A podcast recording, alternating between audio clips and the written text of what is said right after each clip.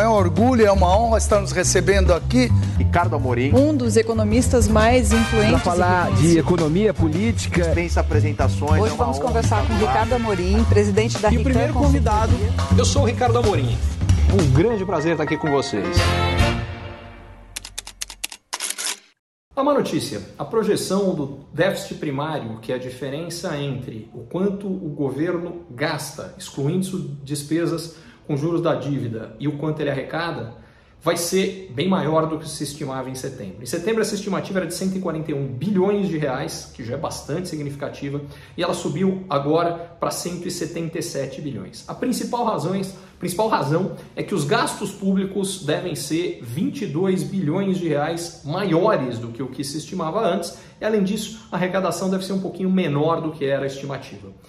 É, isso é uma notícia bastante significativa, porque um governo de qualquer país, assim como uma empresa ou uma família, se gastar sistematicamente mais do que ganha, ele quebra.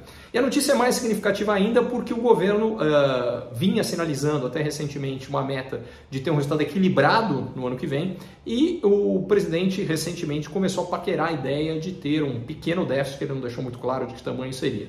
Mais recentemente o discurso mudou, felizmente, e também a boa notícia aqui é que uh, pelo menos fala-se agora em algum tipo de contingenciamento de gastos, em outras palavras, que o governo vai segurar os gastos exatamente porque os gastos estão muito além da conta, que de novo é exatamente a mesma coisa que uma empresa que está numa situação financeira complicada ou uma família numa situação financeira complicada faz. E é exatamente o que o governo tem que fazer.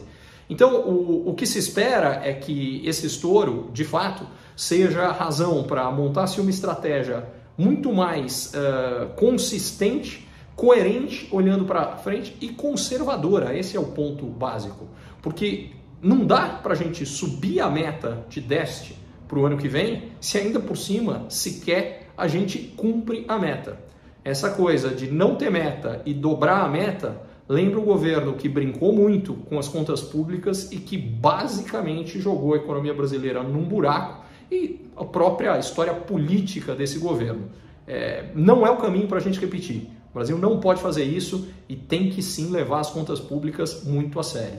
O tamanho da piora que houve até agora não é suficiente para jogar a gente nesse caminho, mas essa direção mantida de forma persistente pode vir a ser. É isso que a gente não pode deixar acontecer. Curtiu esse conteúdo? Assine para receber quando cada um dos próximos for publicado. E se de repente você achar que algum colega, amigo ou alguém da sua família pode gostar também, lembre de compartilhar. Até a próxima!